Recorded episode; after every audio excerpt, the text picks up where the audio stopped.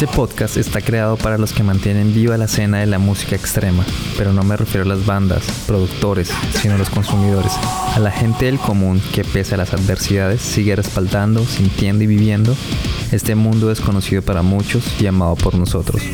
Soy Daniel Torres y bienvenidos a Latin Metal Head.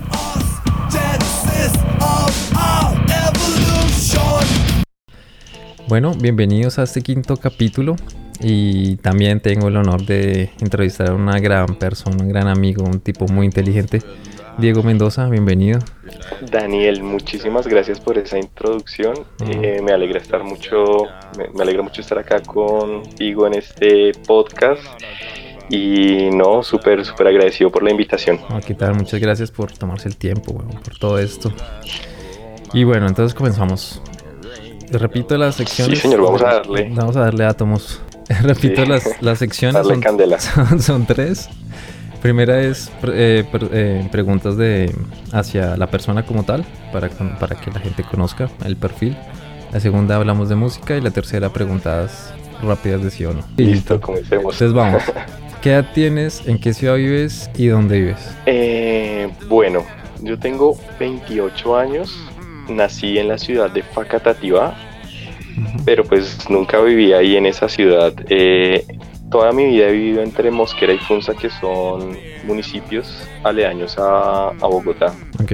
Y pues actual, actualmente vivo en Funza ya hace poco más de cuatro años. ¿Serio? Yo pensé que era más de media vida. Sí, pues no, no hace mucho, pero sí, o sea, básicamente ha sido entre, entre esos dos municipios y pues eh, siempre trabajando en Bogotá. Ok. ¿Y, en qué se dedica, ¿Cuál es la profesión o qué está haciendo actualmente?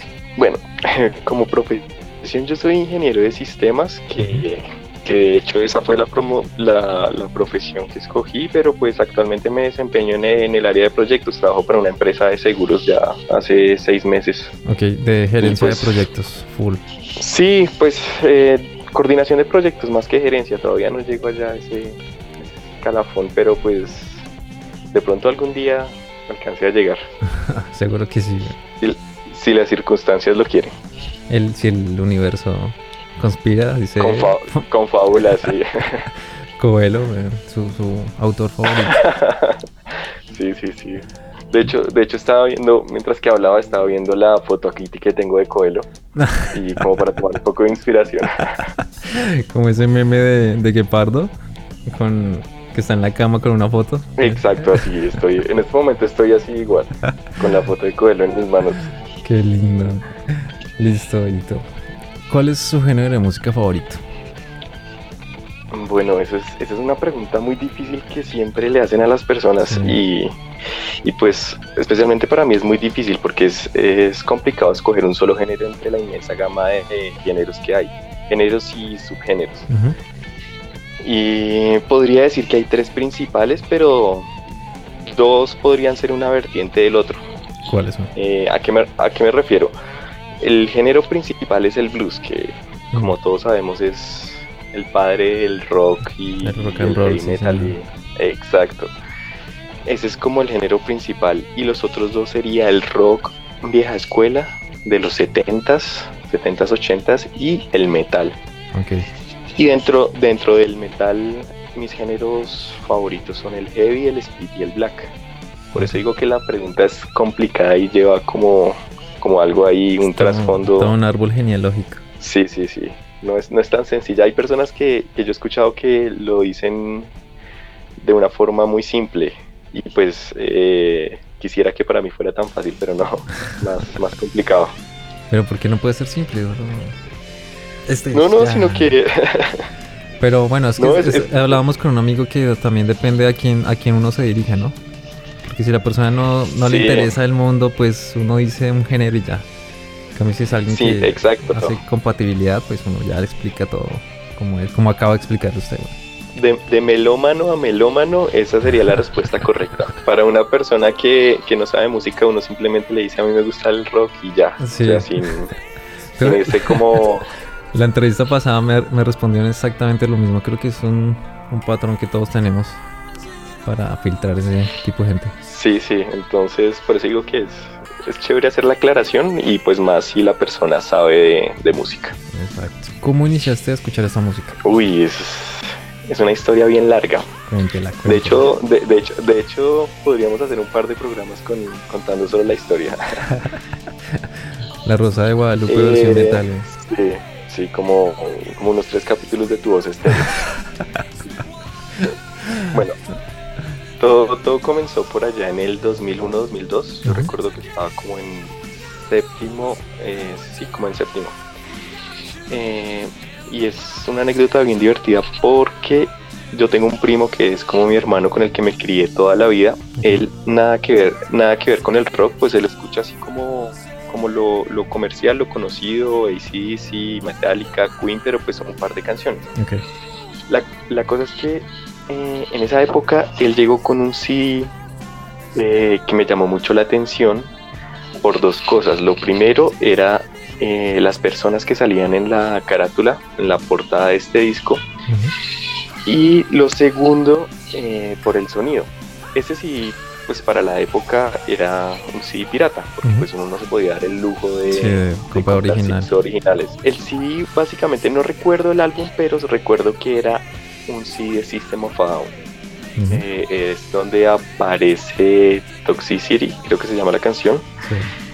Eh, la cosa es que cuando pusimos este CD en el computador, el sonido que, que, ellos tenían me pareció muy contundente, me pareció muy, muy chévere, como, como algo que yo no había oído hasta el momento. Algo pues, nuevo. Sí, hasta el completamente nuevo. Hasta el momento yo había escuchado, pues digamos que la música que estaba en ese momento, que era como un rock pop eh, anglo, pero la música en inglés nunca me llamó la atención hasta ese momento. Ese fue como el, el, interruptor que me hizo a mí comenzar a investigar un poco más mm, acerca del rock, pues ya más pesado. Okay. Entonces, a partir de ahí comenzó como mi, lo que fue mi exploración musical. Eh, si bien es cierto, la música me gustó, eh, la música de System of me gustó, pero sentía que la voz y el ritmo le faltaba algo. Entonces poco a poco empecé a buscar bandas en televisión. En esa época, pues eh, MTV ya se estaba echando a perder. Entonces lo único que no tenía era Play TV y VH1. Pero pues en VH1 pues tampoco había, estaba lo que yo estaba buscando. Eh, para nosotros en Colombia Play TV fue un canal que ayudó a muchas generaciones a descubrir su parte musical, porque pues ahí ponían de todo, no sé si... Claro que sí. Sí, sí, sí, me yo pasé por lo mismo. Entonces uno era ahí pegado esperando que pasara algo que le gustara. Y bueno, ahí fue donde comencé a conocer más bandas, pero pues digamos que nada que me, que me llegara mucho. Estando en el colegio y con un compañero que tenía una hermana que aprendía alemán. Con este compañero pues eh, fuimos amigos bastante tiempo y yo iba muchas veces a su casa. Recuerdo que él vivía por allá en Villas de Granada, en la 80 y yo iba muchas veces a la casa, a su casa a hacer tareas y, pasaba mucho tiempo con él. Un día casualmente eh, la hermana estaba escuchando una banda. Eh, a mí me llamó demasiado la atención esa banda porque pues hasta el momento yo no había escuchado nada, ninguna banda que cantara en alemán. Entonces ya, ya te imaginarás qué banda era. porque pues yo creo que es de las más representativas del género y, y pues del idioma. Claro que sí. Ahí. Entonces, pues esa fue mi introducción a Ramstein, que creo que fue uno de los hitos más grandes en, en lo que ha sido la música para mí. Porque descubrir el metal industrial a través de Ramstein creo que partió mi vida en dos. Yo duré escuchando eh, años, de hecho aún sigo escuchando canciones de Ramstein. No estoy, eh, digamos que actualizado con sus nuevas producciones, pero aún escucho esos viejos. Si uno vuelve a desempolvar los, los clásicos. Exacto, sí, sí, o uno los escucha en un bar, qué sé yo, y, y uno todavía los corea y digamos que uno siente esa misma sensación cuando los escucha. Puede que en ese momento no me dedique a escuchar un álbum completo como lo hacía en esa época, pero pues sí, sí crea nostalgia escuchar una canción. Claro que sí, muchos recuerdos. Bastantes. Ese, e, esa es la banda que, que, yo creo que tengo que ver algún día en vivo. No tuve la oportunidad de verlos cuando vinieron acá hace un par de años, pero, pero pues sé que algún día se dará la oportunidad. Claro. Si el coronavirus lo, si el coronavirus lo quiere. Bueno, Diego, sí, muy interesante. Creo que Ramstein fue muy importante para, para nuestra generación. Y sí, yo también lo disfruto y yo no, yo sí me pego de álbumes completos, hago maratones, sobre todo cuando uno va en transporte, cuando se va movilizando y necesita despertarse un poco, pongo algo de Ramstein. Necesita inspiración. No, yo también lo hago. Eh, eh, me, me gusta mucho la puesta en escena y pues me gusta ver los DVDs porque es, impresionante pues como ellos son capaces de escenificar las canciones. Entonces digamos que eh, hay dos artistas en vivo que yo considero que la puesta en escena es una cosa ah, de otro mundo. El, padre creo que de todo esto es Alice Cooper. Que un concierto en vivo de Alice Cooper es la, la cosa más brutal que hay. Y los segundos que no, no, no desmeritan Ramstein. Ellos tienen una puesta en escena que sí, sí, de otro mundo. impactado. Exacto. Listo, Diego. ¿Cuál es su banda favorita? Bueno, yo tengo. Depende, depende del género. Lo mismo, cuando uno es melómano, uno puede tener decenas de bandas favoritas. Eh, tengo una que es claramente la que más me gusta y es Led Zeppelin. Okay. Yo creo que esa esa fue de las que más ha marcado mi vida cuando la descubrí y que aún puedo eh, escucharla con la misma sensación, me dan siempre las mismas ganas, tengo un par de, discos de ellos, cassettes y vinilos y me, encanta escucharlos, ponerlos y, escucharlos por horas. yo creería que ellos son, sí, yo creo que ellos son mi banda favorita. Aunque hay otras, eh, Def Leppard también es una de las bandas que me gusta demasiado. Entonces, pues es difícil escoger una, pero si, si tuviera que hacerlo, sin dudar dos veces, Led Zeppelin. ¿Cuál es tu bebida favorita?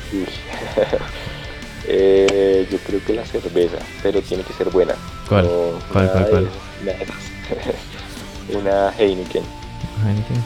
O pues eh, acá en Colombia, digamos que una que tiene un precio, un buen precio, o sea, la relación calidad-precio es buena, es la Club Roja porque las otras acá que venden de forma corriente no, no me llenan, no, no siento, no me siento a gusto, no la disfruto como, debería ser. Yo prefiero la, la Club Colombia Negra, ¿no? No sé, eso me, pues, me llama más. ese sabor quemadito es bueno. Eh, pero pues la, la, negra después de un tiempo como que me el sabor ya me deja un poco hastiado, entonces... En cambio la roja sí la puedo tomar por hora sin, ningún problema. ¿Cuántas cervezas se puede tomar Diego en un concierto? Uy, no sé, pues yo soy yo soy poco de tomar en, conciertos, ¿sabes? Porque a mí me gusta ver las bandas bien lúcido con cinco sentidos. Cinco sentidos, eh, sí. A veces yo siento que cuando uno se pone a tomar mucha cerveza, eh, le dan o ganas de ir al baño o de pronto ya está un poco mareado. No, pero... O sea, como decimos acá y...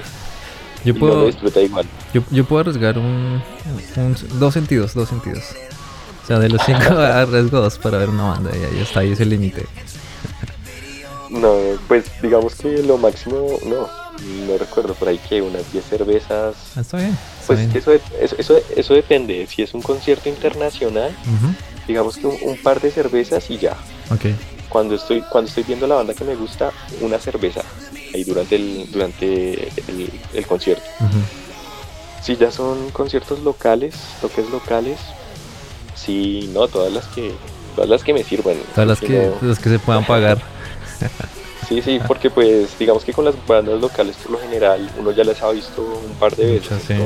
no, mm, digamos que el, el, epicentro del concierto no es disfrutar la calidad musical, sino ya simplemente la música sin ponerle mucho detalle a la interpretación y todo el, todo el tema. Pero pues ya cuando es una banda internacional y que uno ha esperado de pronto mucho tiempo, yo creo que sí prefiero con mis cinco sentidos ahí Diego, pero muy controlado. Muy controlado. no, y es, es, es, difícil. Aunque con los precios del alcohol, ah, bueno, eso es la otra, no, no hay otra opción. no, o sea, sí, sí, sí. No, pero pues digamos que, que suelo hacerlo y, y por eso quiero puntualizar. Es cuando la cuando es una banda internacional y ya digamos que he esperado mucho verla y estoy muy ansioso, entonces sí me gusta disfrutarlo bien. No, claro, es comprensible porque... Imagina, la inversión en la boleta, en el tiempo, en, bueno, no sé, los permisos, para que uno no esté totalmente abrir y perdérselo, sí, no tiene sentido, de acuerdo. No, claro, yo he visto unas personas, recuerdo una en un concierto que fue en el 2015, 2016, un Jaguar Fest, eh, tocaba una banda eh, sueca que se llama Enforcer de heavy metal. Y es una banda que difícilmente vuelva acá por el, por el tema de los promotores, porque no hay quien la traiga. Sí. Las, habían personas muy emocionadas que estaban bebiendo como si el mundo se fuera a acabar. Cuando terminó el concierto, eh, era en un auditorio que se llama Lumière, que era una especie de teatro. Sí, señor. En la 85 con 15. Sí, sí, exacto. Saliendo de, de Lumière había como un pasillo, ahí las personas estaban botadas.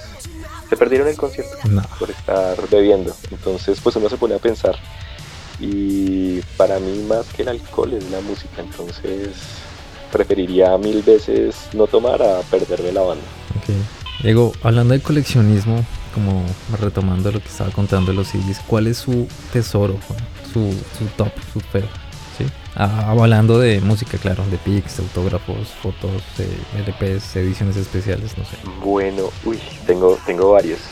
Eh, pues en general yo creo que mi colección de, de discos de música en sí ya es, ya es un tesoro gigante pero mm. principalmente dentro de esa colección eh, yo creería que un vinilo de, de Flepart, que fue el primer vinilo que yo compré. Eh, no recuerdo el nombre ahorita, pero de ese álbum. Pero bueno, ese fue el primer, el primer vinilo que compré. Tengo unos vinilos de Led Zeppelin que han sido regalos de mi novia. También son unos tesoros que no les podría dar un valor ni siquiera sentimental. Eh, hay otro de una banda colombiana que se llama Nightmare, que es el High Speed Venom, el primer álbum de ellos. Ese también es un regalo de ella. Y yo creo que, eh, y en esto Dani, yo creo que me acompañarás en mi sentimiento. Tengo algunos cassettes y vinilos de CC Top. Sí, señor. Que son. Y un tatuaje. algo que. bueno, sí, un pequeño tatuaje. En el pie. De ah. Un pequeño tatuaje de Gibbons que que representa mi amor por, por esa banda. Yo creo que en cuanto a en cuanto a discos, esos son mis tesoros. Las boletas de los conciertos. Yo creo que mm. eso es como como un sí, como el trofeo, una línea de tiempo. Sí, como un trofeo, como una línea de tiempo que cuenta como esas experiencias. A veces uno uno las ve casualmente o porque quiere quiere como recordar y, uno dice, uy, fue madre, yo estuve allá. Yo, como que uno ya, uno ya no, ni se acuerda y, revive ese momento, las emociones. Exactamente. Es, bien, bien interesante eh, tener ese recuerdo. Sí, es como, es como una cápsula del tiempo. Esas Exacto. Que emiten los recuerdos y en 50 años se abre y uno mira y como, wow, disfruté todo Se me han perdido algunas, se me han perdido algunas, pero, pero pues yo considero que, que las que me quedan eh, son bien importantes. Y yo creo que ya en el, en el top 1 está un pic y un disco autografiado de una banda japonesa que se llama Metal Lucifer.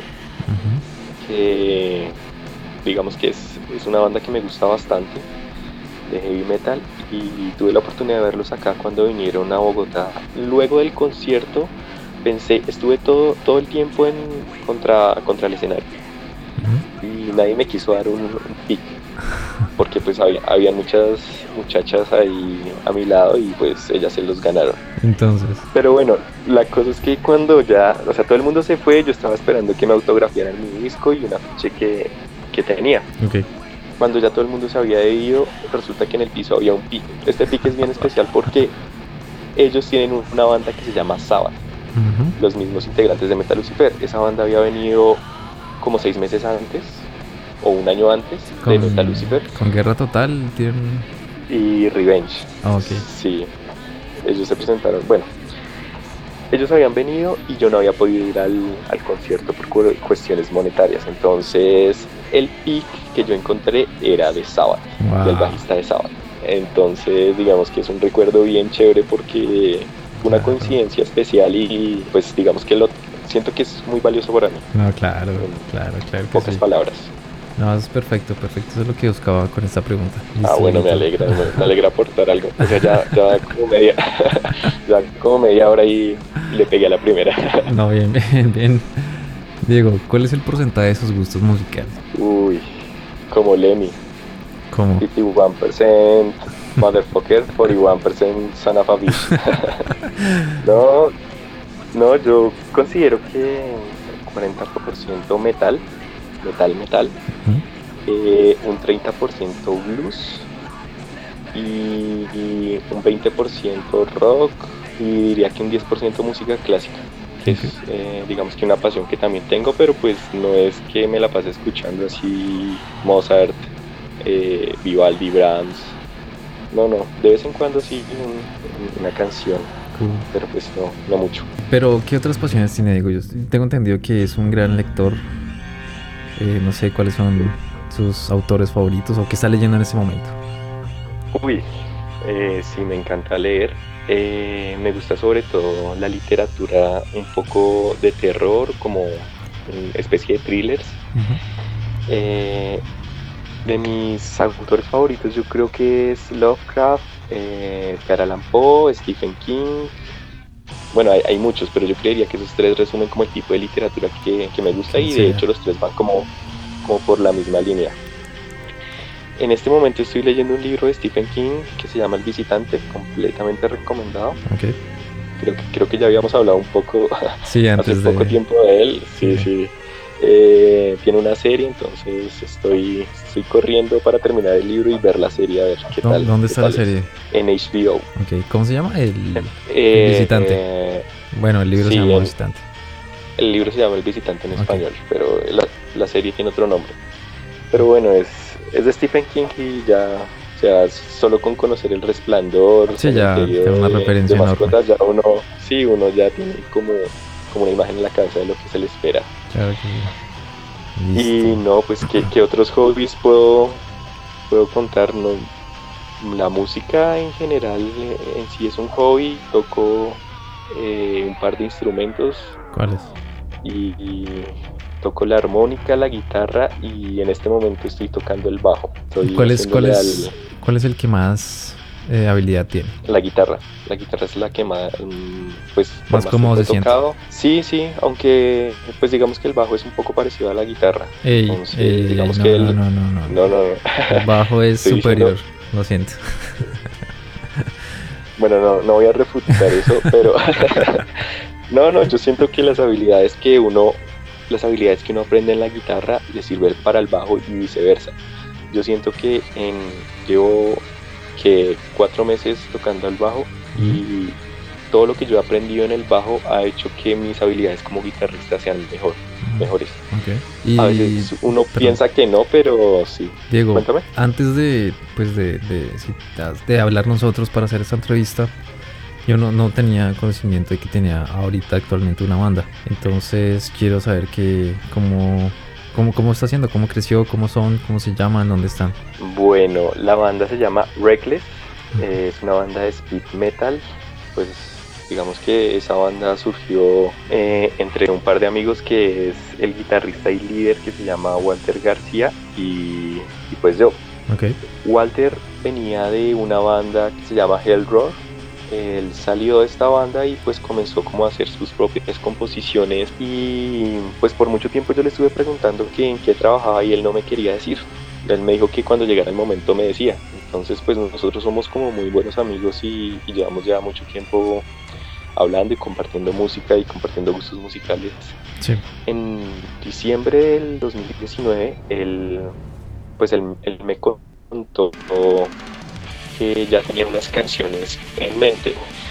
Después de un concierto de una banda canadiense que se llama Exciter, eh, él me dijo que él quería formar una banda y pues que le gustaría que yo le ayudara. Entonces ahí nació Reckless.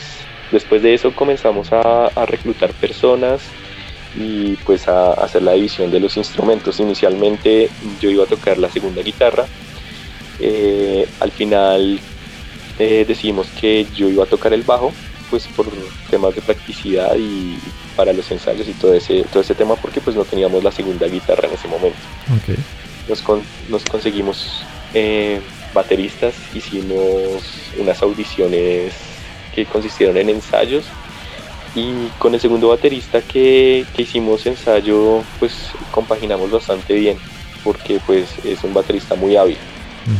Eh, quién es? ¿Cómo se, no, se llama Johan. Él es un baterista de una banda de, de, Black Trash. Bueno, no recuerdo aquí el nombre, se llama como Fusileiro o algo así. Es bien eh, chatarrero.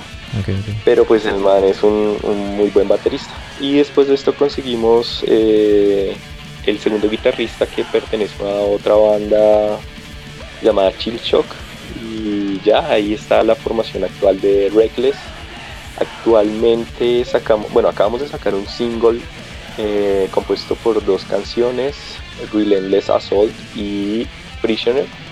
Estas dos canciones fueron grabadas acá en Bogotá en cuatro cuartos estudios y fueron la producción y la mezcla la hizo Marco Brinkman en Alemania que es el, la persona que hace la producción de una banda que se llama Vulture que es una banda muy conocida como en el en la escena del metal pues no, no digamos que un underground sí es pero digamos que no es underground está saliendo digamos que un poco del underground y es bastante conocida a nivel mundial. Tiene un, tiene un sonido bastante interesante, entonces nosotros queríamos irnos, irnos por esa línea y decidimos trabajar con Marco Brick.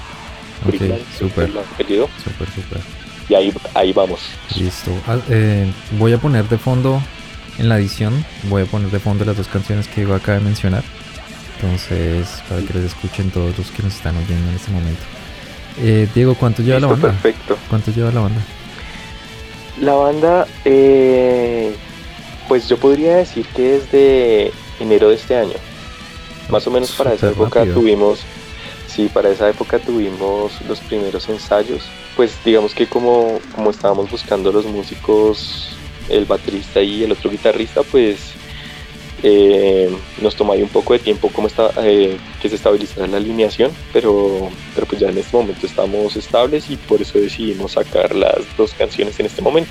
Wow, súper rápido. Deberían trabajar en recursos humanos ustedes consiguen gente rápido. Bien, bien. No, pues creo que fueron más eh, contactos y, saber lo que buscábamos, porque la idea más que buscar unos músicos así excelentes es buscar personas que tengan nuestra misma afinidad musical porque de nada sirve buscar una persona que sea muy virtuoso y no tenga la actitud correcta. O de pronto no le guste lo que esté haciendo y, no lo va a disfrutar y, no va a ser igual, sí, de acuerdo. Exacto. No va a poder aportar entonces. Sí. ¿Tienes algún gusto culposo musicalmente hablando? Eh, no, la verdad no me siento culposo de nada. Yo, considero que soy bastante melómano. yo sé por qué se ríe ya. no, no, no. bueno, lo, lo que pasa es que yo tengo una percepción de la música un poco diferente que las personas eh, en general y más en el género del rock. Yo siento que soy bastante melómano y no me duele admitir cuando un músico que no es de mi género, de mi gusto, eh, tiene un talento o, saca una canción que es pegajosa o, es una buena canción. Si algo me gusta lo escucho y pues yo no le veo problema a eso. De hecho, hay canciones de bandas que no son de rock ni de los géneros que a mí me gustan, que yo escucho y que hace mucho tiempo escuché. Pues no es que me dedique a, escuchar esas canciones, pero pues es lo que yo te decía hace un rato, por ejemplo, con las de Rammstein. Eh, son canciones que tú escuchas y que coreas porque te las sabes, porque algún, eh, alguna vez las escuchaste y te pegaron. Entonces, por ejemplo, hay canciones de Black Eyed Peas que me gustan y yo las escucho por la calle o en un bar o en una discoteca y, yo las coreo. Pero no iría a un concierto. Ok, sí, sí, y sí. Lo, y, lo, y lo que tampoco haría es escuchar reggaetón, ni vallenato, ni rancheras. Digamos que eh, son, son algunas canciones de bandas conocidas pero pues que tampoco están al, otro extremo de mis gustos musicales. Entonces, oh, perfecto. por eso digo que no hay ningún, ningún gusto culposo, pero, pero pues yo sé que Dani conoce ahí algo, mi lado oscuro. no, pero no, no, no, voy a, no voy a decir nada, ¿qué tal? ¿Qué banda ha visto más veces y cuántas veces? Uy, eh, bueno, ahí, ahí, tengo que hacer una salvedad y es colombiana. Hay bandas que yo he visto siete u ocho veces. Una de estas es Witchtra, que es de mis bandas favoritas colombianas. Eh, las he visto, sí, yo creería que sin mentirte, unas ocho veces y todas pagando.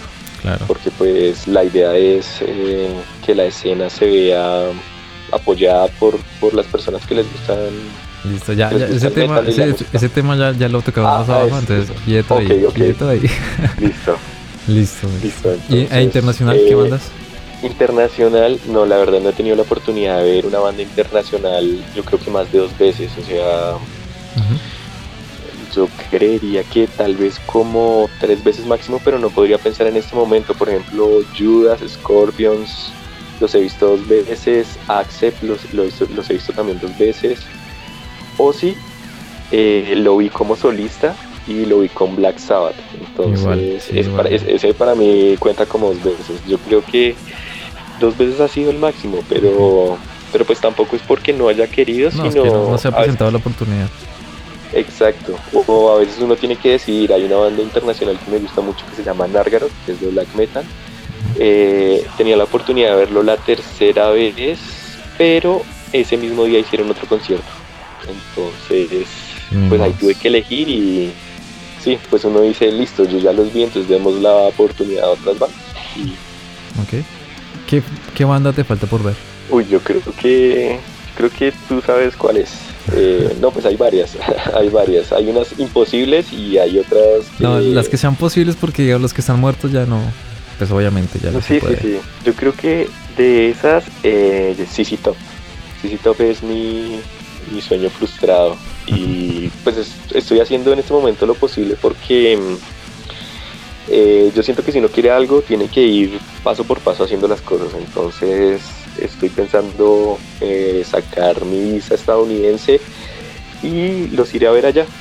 Porque pues acá es muy, es muy complicado que los traigan. Pues yo no veo posible que, que Cicito vaya a Bogotá, por, no porque no puedan, sino porque el público no... Pues yo no veo mucha gente que no. guste Cicito, ¿no? No conozco mucho.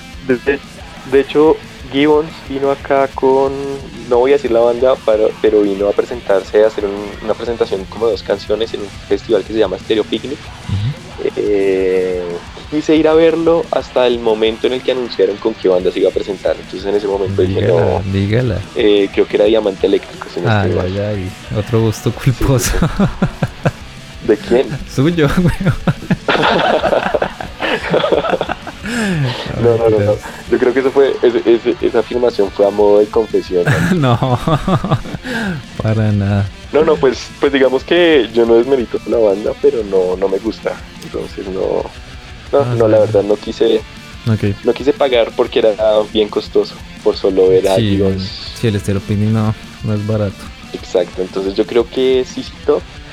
Eh, hay otras, quiero ver a Dee Schneider de Twisted Sister, que sé que Dani lo has visto, entonces creo que eso fue eso fue genial. Y no, más, más que bandas me gustaría ir a varios festivales internacionales, entre ellos el Keep It True. Bueno, espera, espera, bueno, es una pregunta que también tenía, pero bueno, listo, hablemos. Era esa, ¿cuáles conciertos primero frecuentas y cuáles quieres ver? O sea, ¿cuál festival quieres ir? Bueno, los que yo frecuento, como, como te explicaba anteriormente, cuando, cuando estábamos hablando de las bandas que más veces había visto, me gusta mucho apoyar el metal nacional. Porque pues ¿Cómo, ¿cómo Diego apoya, cómo Diego apoya el el, las bandas nacionales? Eh, bueno, principalmente y por la colección que tengo, comprando todo el material que ellos lanzan. Todo merchandising. Eh, sí, pues digamos que lo que es discos, discos, cassettes, vinilos y una que otra camisa. Pues no soy mucho, digamos que en este momento tengo una pequeña colección de camisas, pero pues no soy mucho de, andar con muchas camisas de bandas. Sí, pues es más porque eh, no me gustan mucho las camisetas negras. Entonces todos todo el merchandising que las bandas sacan es, negro, no sé por qué. Sí, la mayoría es negro. No, pero ahí hay bandas que botan buenas, buenas cosas en otros colores. Pero sí, pero lo que te sí, la mayoría es negro, sin nada que hacer ahí. Pero más que todo eh, con la compra de, la música, de, para lo que ellos se dedican. Y pues yendo a los conciertos que ellos hacen, el festivales locales de, de metal y de rock, yo trato de ir todo lo que pueda a ver esas bandas. Ok, ¿y a cuáles festivales o qué festival te gustaría ir que no has ido? Ah, bueno, eh, faltó ahí una parte de la pregunta y cuáles cuáles festivales frecuentaba. Ah, Acá hay un par, aquí hay un par. Yo creo que el Fest en Colombia ha tomado mucha fuerza. Las bandas que han traído son, son de un calibre ya, digamos que un poco más alto que lo que se solía ver acá. Entonces, eh, han, han hecho dos ediciones y a las dos he ido y me he sentido bien satisfecho hay otro festival que es muy importante y que lo dejaron de hacer. En parte siento yo que por el apoyo de las personas es el Festival del Diablo. Ah, sí. para mí es el mejor de metal de, de Colombia. Sí. Pues digamos que si tú pones en una balanza Notfest y Diablo, eh, el Notfest le gana, pero, pero pues digamos que el Diablo es más orientado hacia lo que realmente es el metal. Exacto. Porque pues el Notfest tiene unas variantes ahí un poco extrañas, pero, pero pues digamos igual le gusta al público. Eh, hay otro festival que han hecho acá un par de ediciones y es el Jaguar Fest, que es un festival de heavy metal. Okay. Donde digamos que traen bandas legendarias de heavy metal, pero que ya no atraen mucho público. Entonces es chévere ir a ese tipo de conciertos porque pues uno ve ahí a los cuchos con toda su su energía y todavía con las ganas de seguir rockeando. Y los, los independientes, que eran los que te comentaba, festivales pequeños de rock, donde traen una o dos bandas eh, internacionales, y, pero pues la idea también es apoyar lo, nacional y lo internacional. Y ahora sí, ¿cuál festival te gustaría ir? Bueno, eh, hay varios. Me gustaría un Backen, mm. el Hellfest, pero yo creo que el que más anhelo ir por la, el tipo de música es el Keep It True. Es un festival igual de, heavy metal y de metal en general, pero son bandas que no son muy reconocidas, son bandas un poco de la escena underground okay. ¿Y que hasta ahora están surgiendo. ¿Dónde se hace el festival? No, recuerdo, este festival, si no estoy mal, se hace en Alemania, pero no recuerdo exactamente la ciudad en la que lo hace. Es un poco, una ciudad un poco alejada, pero, pero vale la pena. ¿Alguna mala experiencia en los conciertos? Uy, yo creo que hay varias. Bueno, por ejemplo, hace algún tiempo en Immortal, eso ya fue como en el 2012 que ellos vinieron aquí a, Bogotá. La, fila estaba no frente al teatro, eso, eso era en el Metropol. No estaba frente al teatro, sino estaba cruzando la calle. La fila estuvo bien hasta el momento en el que dieron la entrada. En ese momento yo estaba en los primeros lugares por una amiga que había hecho filas de temprano. Eh, uno tenía que atravesar la calle para entrar. Cuando las primeras personas atravesaron la calle, eh, los que se querían colar arremetieron contra la entrada. Entonces pues nosotros entramos, nos cerraron la puerta del teatro pero antes de que cerraran la puerta la policía había lanzado un gas lacrimógeno. Entonces nos encerraron con todo el lacrimógeno ahí en el hall del teatro. Eh, tuvimos que esperar más o menos dos horas totalmente lavados porque había caído un aguacero de esos que suelen caer en el centro de Bogotá. Y todos estábamos completamente mojados. Y con gases es horrible.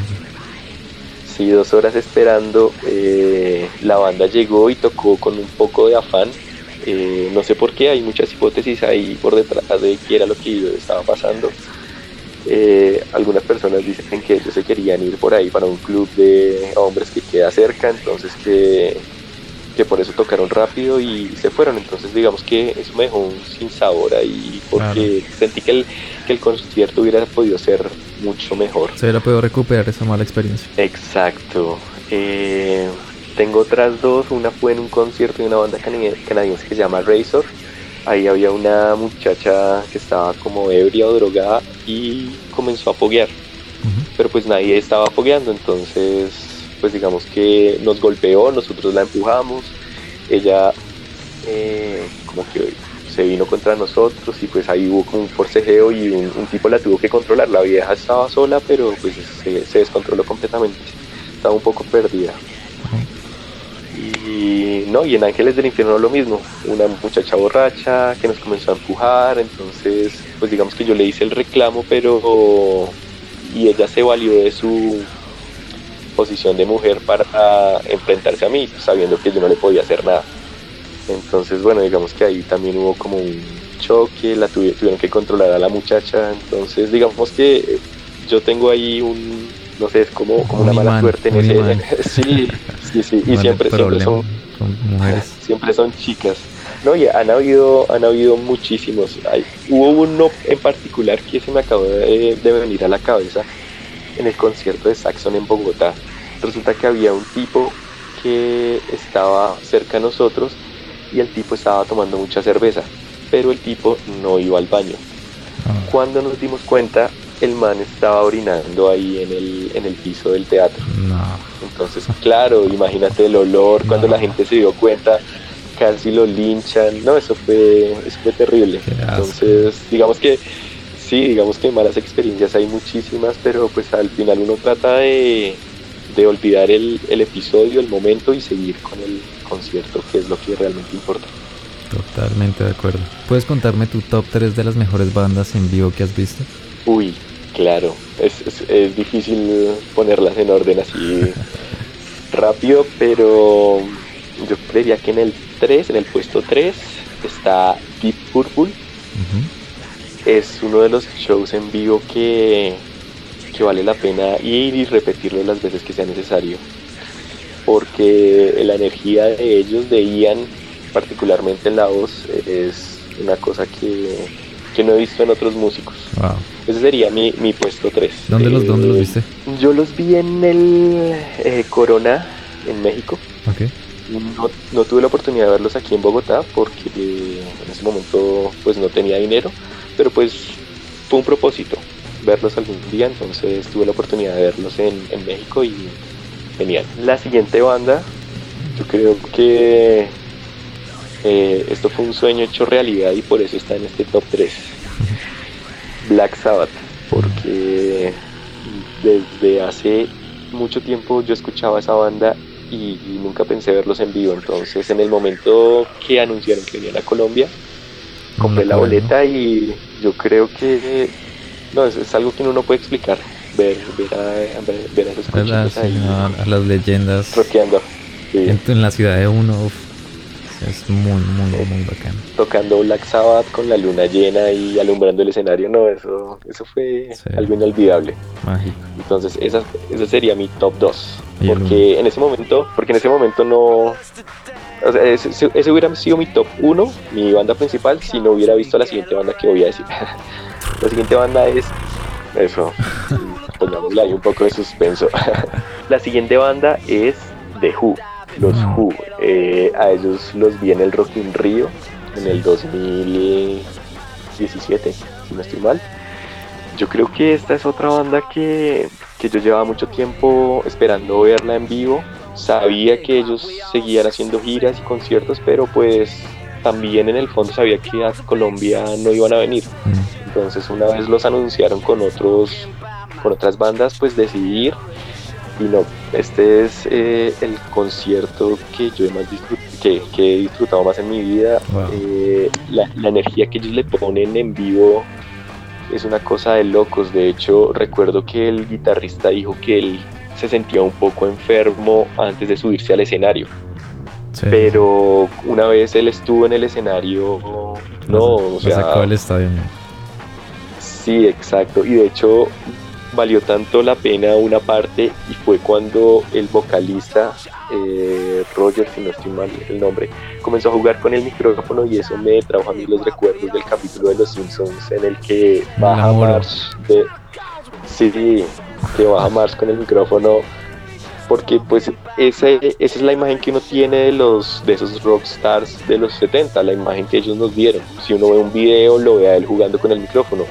Verlo 40 eh, años después, hacer lo mismo, con la misma energía, con una cantidad de años encima, es algo que no, que no se puede describir. Entonces yo creo que por eso este es mi, mi top 1. El ganador. Porque sí, porque ellos llevan 50 años rockeando y solo se les nota en la cara, porque la energía sigue siendo la, misma. Wow.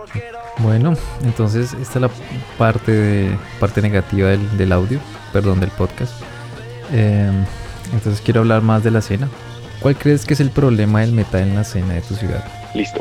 Eh, básicamente el problema yo creo que son las personas, porque aquí están acostumbrados a que todo tiene que ser gratis, barato o regateado.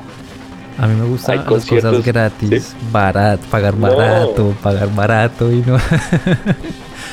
claro. No, y a, quién no, a quién no, pero eh, ¿a qué me refiero? Una vez está bien, pero por ejemplo, si Son viene a un festival gratuito y después viene y hay que pagar, no, tú ves que al festival gratuito van todo el mundo.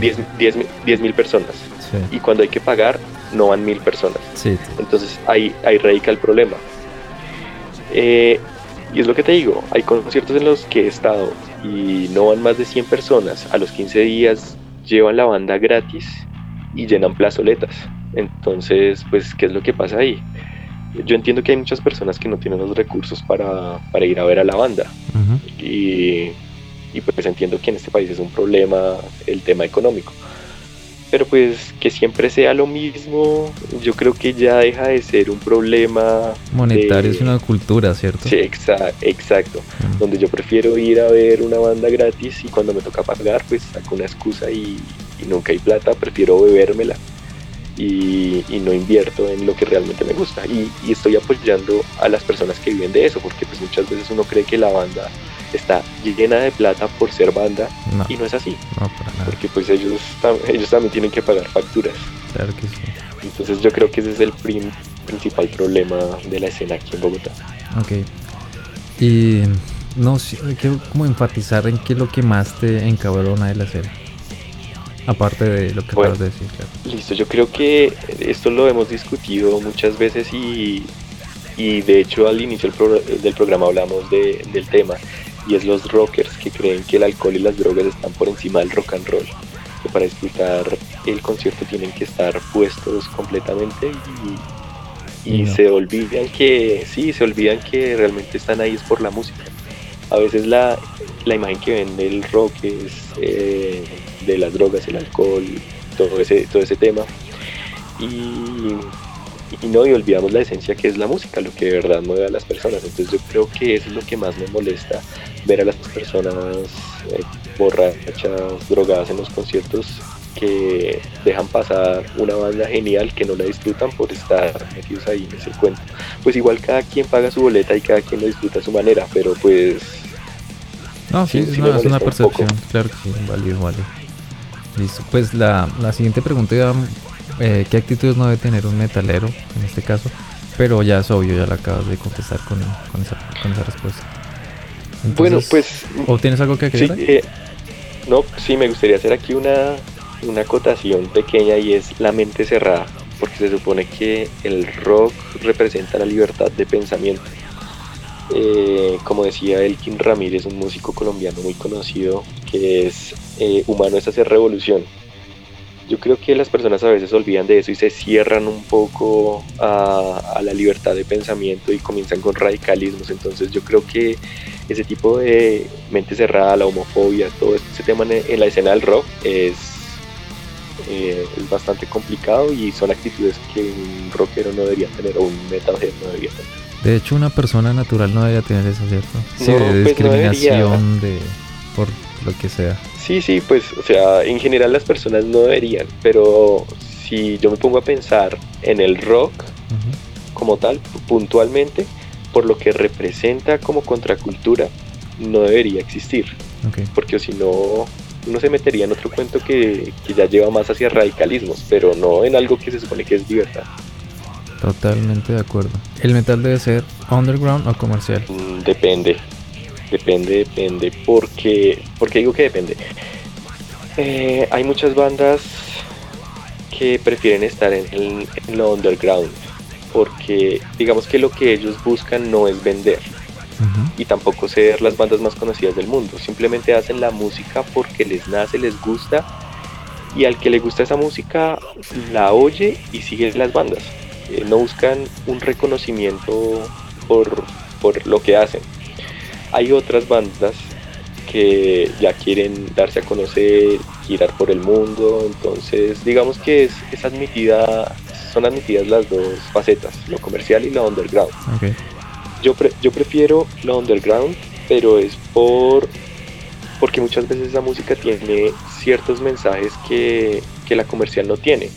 Porque ¿qué es lo que pasa con la música comercial? Que si tú sacas un álbum y pegas, el otro álbum que saques tiene que ser mejor. Pero, exacto. Pero entonces a veces te olvidas de, de, lo, de que tú lo haces por gusto y entonces comienzas a hacer cosas que a la gente le gustan y que la gente va a, escuchar y va a comprar y entonces si tú cambias lo que quieres hacer, cambias tu banda, tu, proyección, entonces a las personas ya, ya, no les va a gustar y te van a dejar de seguir, entonces es, es como un círculo vicioso. Y es un poco lo que muchas personas piensan, por ejemplo, que le pasó a Metallica, que ellos comenzaron a hacer disco tras disco, pero ya buscando como... La aprobación del público actual. exacto. El underground no, no quiere eso el underground quiere hacer lo que le gusta y ya. El que le gustó, pues lo siguió y si no, ahí quedó.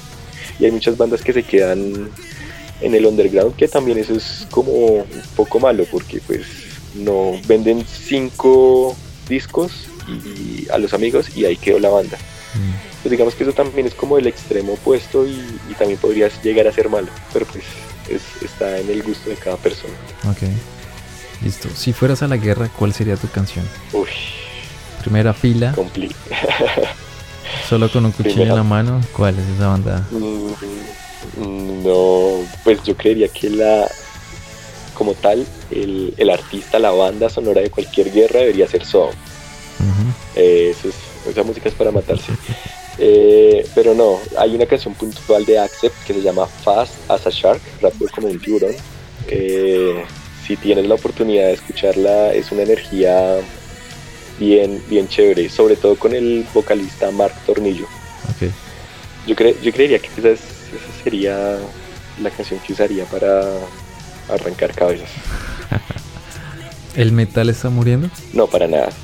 Yo considero que en este momento de la historia, particularmente con todo el tema de las plataformas digitales, el streaming, eh, el metal tuvo un segundo aire, que ya lo necesitaba porque anteriormente las personas no, digamos que era un poco difícil ir a buscar ese, esa música, eh, pues existía YouTube, antes de YouTube eh, existía MySpace, entonces uno iba y buscaba su banda, eh, buscaba artistas similares, pero pues era un poco más difícil porque pues era, era más dedicarle tiempo a eso, requería tiempo en este momento, no, en este momento todo el mundo te bombardea con, con plataformas digitales, hay una variedad infinita de plataformas donde tú pones una canción y te sugieren cinco de artistas similares. Entonces, el algoritmo ya está, ya está hecho.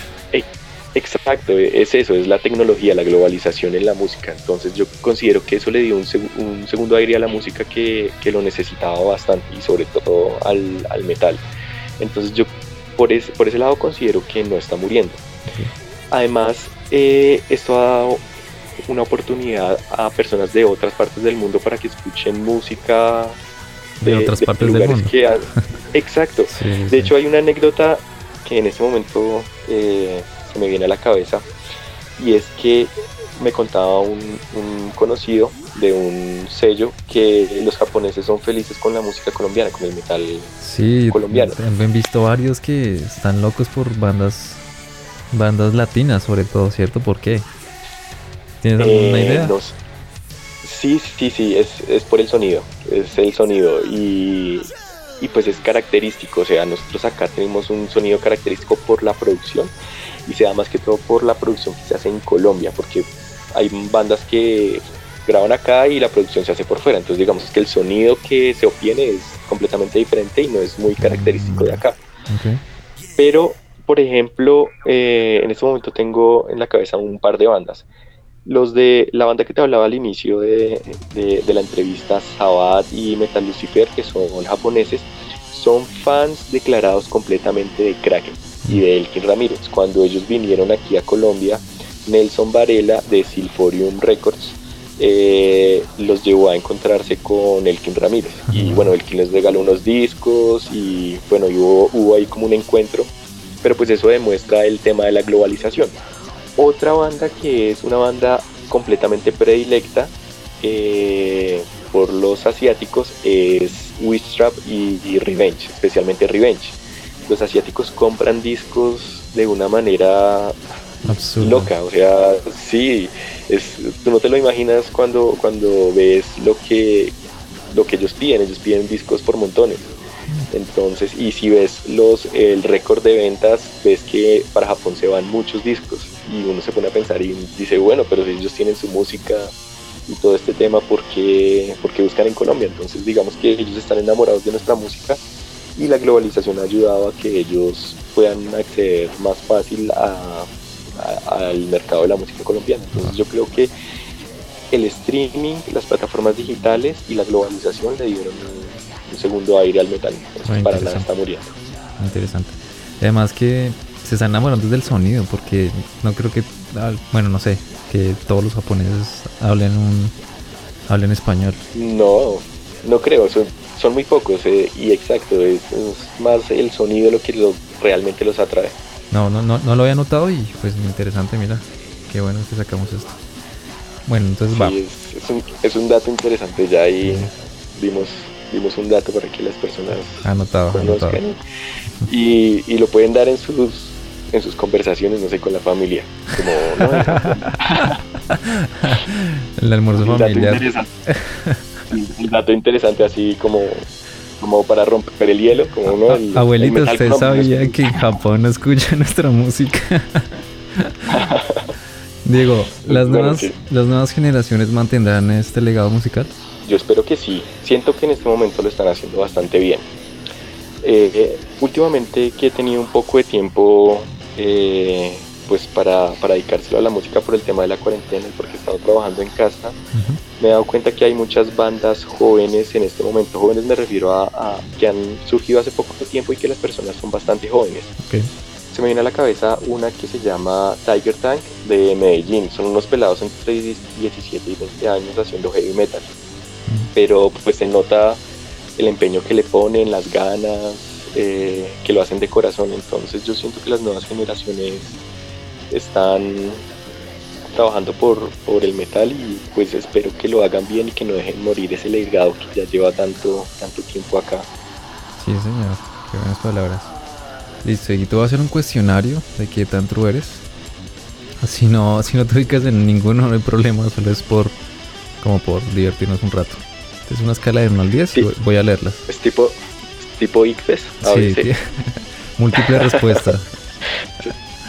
Uy, no, ya, me fue mal. Va. La primera es solo compra original. La segunda escucha las mismas bandas por años.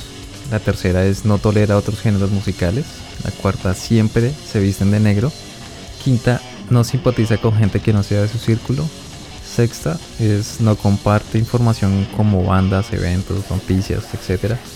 Séptima solo escucha música en medios físicos, o sea, CDs, cassettes, vinilos. Octava, bloquea a todo aquel que piensa como él.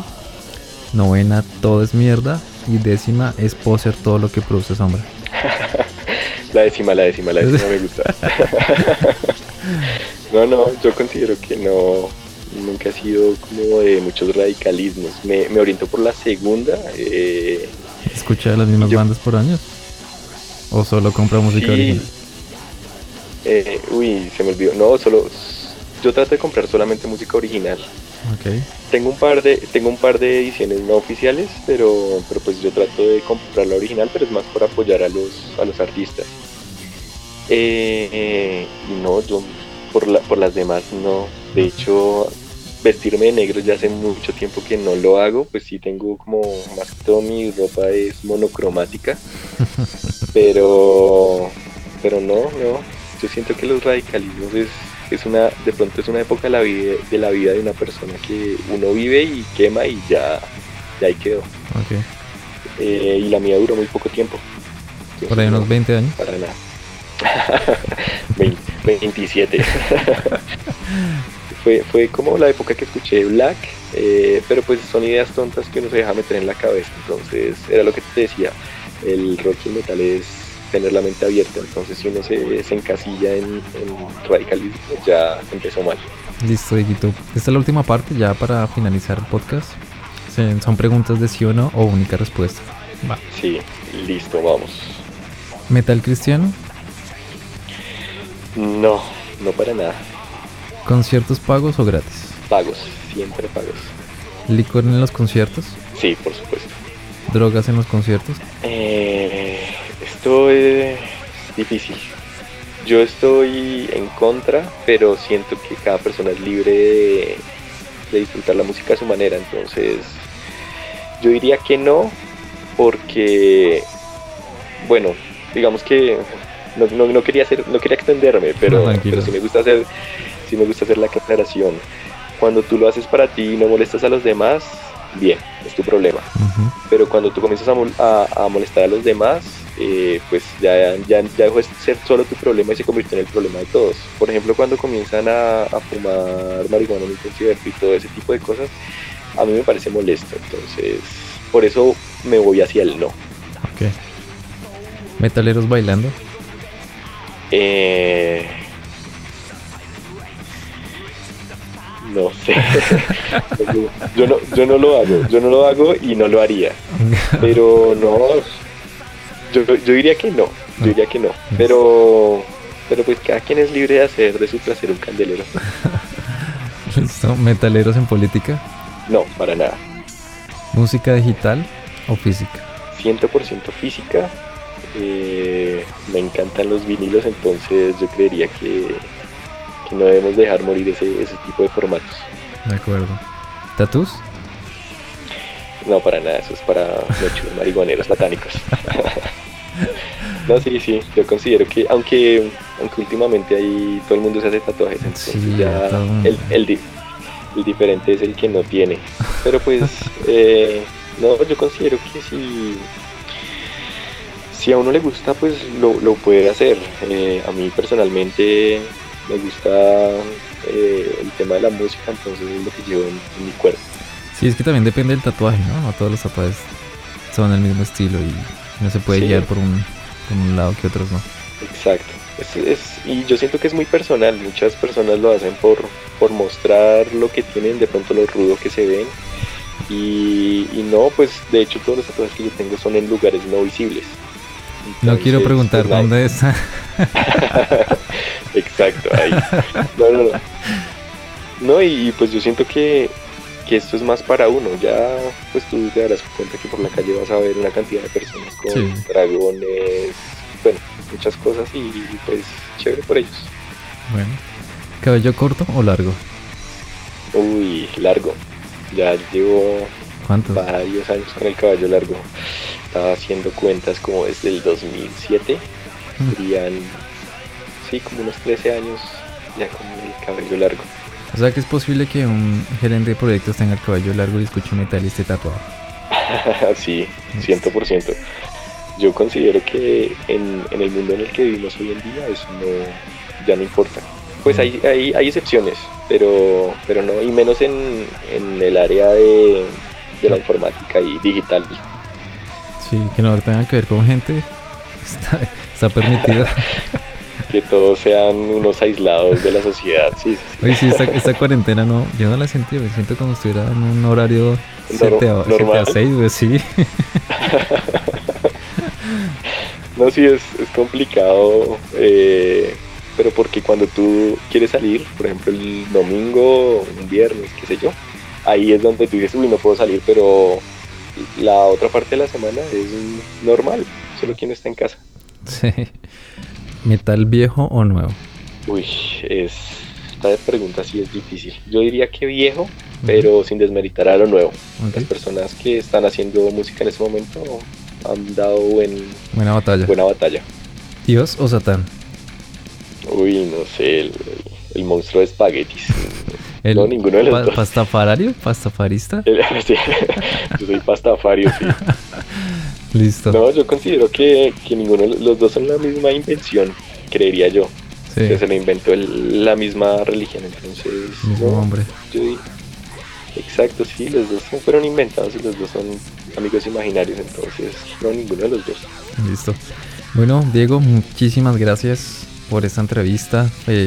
fue muy enriquecedora. Enriquecedora. Eh, sí, gracias por su tiempo. por... la cerveza. gracias por su tiempo, por, por todas sus aventuras e historias. Muchas gracias. Eh, no, Dani, fue muy grato pasar este momento acá recordando viejos tiempos. Hacía mucho que no hablábamos, pues así como como mucho tiempo, porque pues siempre están los chats, pero pues son conversaciones cortas, entonces eh, me hizo recordar bastantes anécdotas este, este, este programa, eh, también de cuando trabajamos juntos hubieron buenos recuerdos, entonces eh, fue chévere compartir esta hora aquí larga hablando de buena música. No sea tan lindo. No, sí, espero que más adelante se repita que... En Top. Sí, ¿no? exacto, eso es, es, una excelente oportunidad. Esperemos que, la, sí, eso, estaba pensando, la próxima vez tiene que ser en un concierto de una banda brutal, eh, disfrutando lo que nos gusta, que es la música. Claro que sí, Diego, muchas gracias y gracias a todos por escucharnos. Hasta, luego, Dani.